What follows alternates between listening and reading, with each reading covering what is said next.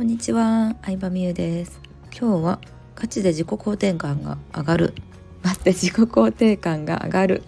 というか自信がつく、えー、ワークを見つけたので紹介しようかなと思います。何かというと今まででできるようになったことを紙に書き出す。っていうのがめちゃくちゃおすすめです。うん。なんかできるようになったことですよ。いろいろあるじゃないですか。就職できたとか。彼氏できたとか。うん。なんか部屋可愛い部屋を作れたとか。いろいろあると思うんですけど私がそれを書いてみ書いたんですよ実際に。もうなんかすごいな自分って思って。ね。なんかついさこうこういうことできるようになりたいなとかこうなりたいなっていうのを考えがちだと思うんですけど、まあ、それはもちろんいいこともいっぱいあると思うんやけどさうーんこうなりたいなってことは今できてないこととかなんかこれがダメだなって思っちゃうことにもつながるわけなんですよね。だからもうすでにできたことを考えてみようと思ってこの間一人でやってましたいっぱいありましたね本当にいっぱいあったしなんかなんやろうな一般的にすごいことだけとかじゃなくてもいいなと思っててうん。ね。私はね可愛いお部屋に住んでるとかうん。ねなんかこう副業を始めてそれがビジネスになって法人化してっていうこととかを書いてたんですけどうん。なんか人って成長していくんやなって改めて思いましたね。何書いたかな？いやこの間ね私あんまり紙というよりかは iPhone のメモ帳にね書いてることが多いんですけど今までかなったあ今までかなったことね。あるページを好きなだけ変えたとか主人が手紙を書いてくれるとか家事してくれて日用品を買ってくれるお互い自由な時間を過ごしてるとかうん。旅行できる友達できたとかね。応援してくれる人増えた。美容医療を受けて可愛くなった。平日にお茶したり買い物行けるとか。を書きましたね。うん。なんか楽しかった。めっちゃ幸せやん今の私って思えた。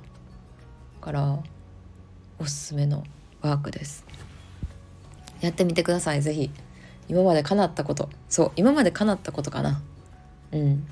いっぱい叶ってるなって思った。ぱい叶ってるなって思ったしうん叶うと案外当たり前に思っちゃってなんかね忘れかけたなとも思った。こうやって思い出して書いたりしないと。うん。まあ特に女性はさライフスタイル変わりやすいじゃないですか。こうね学生時代を経て就職して。就職する時だってさ私ほんまにさ私を選んでくれる会社があるのかずっとずっと不安でしたね。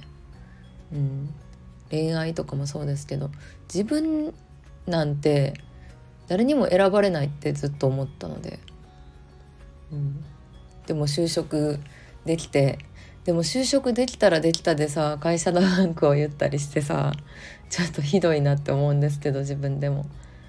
ね。とか、うん。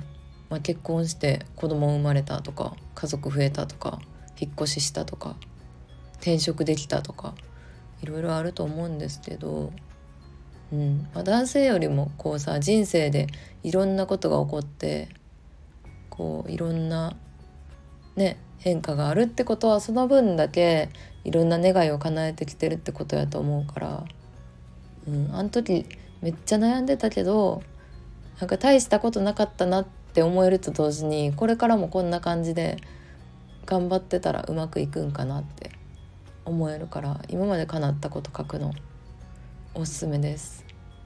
うん、しかもそのさ叶ったこと一覧をさメモ帳に書いてるんやけどリストとして。なんか見てるとめっちゃ楽しくなるのよね。今まさに見ながら話してるんですけど、うん、めっちゃ楽しいやん私の人生って思いますね。最高やん。最高ですね本当に。うん。誰かと変わりたいとか思わないですね。誰かになりたいとかも思わないですね。自分自分がいい。自分が好きです。はいということで今日は今まで叶ったことを書くと自己肯定感が上がって自信がつくというお話でした。バイバイ。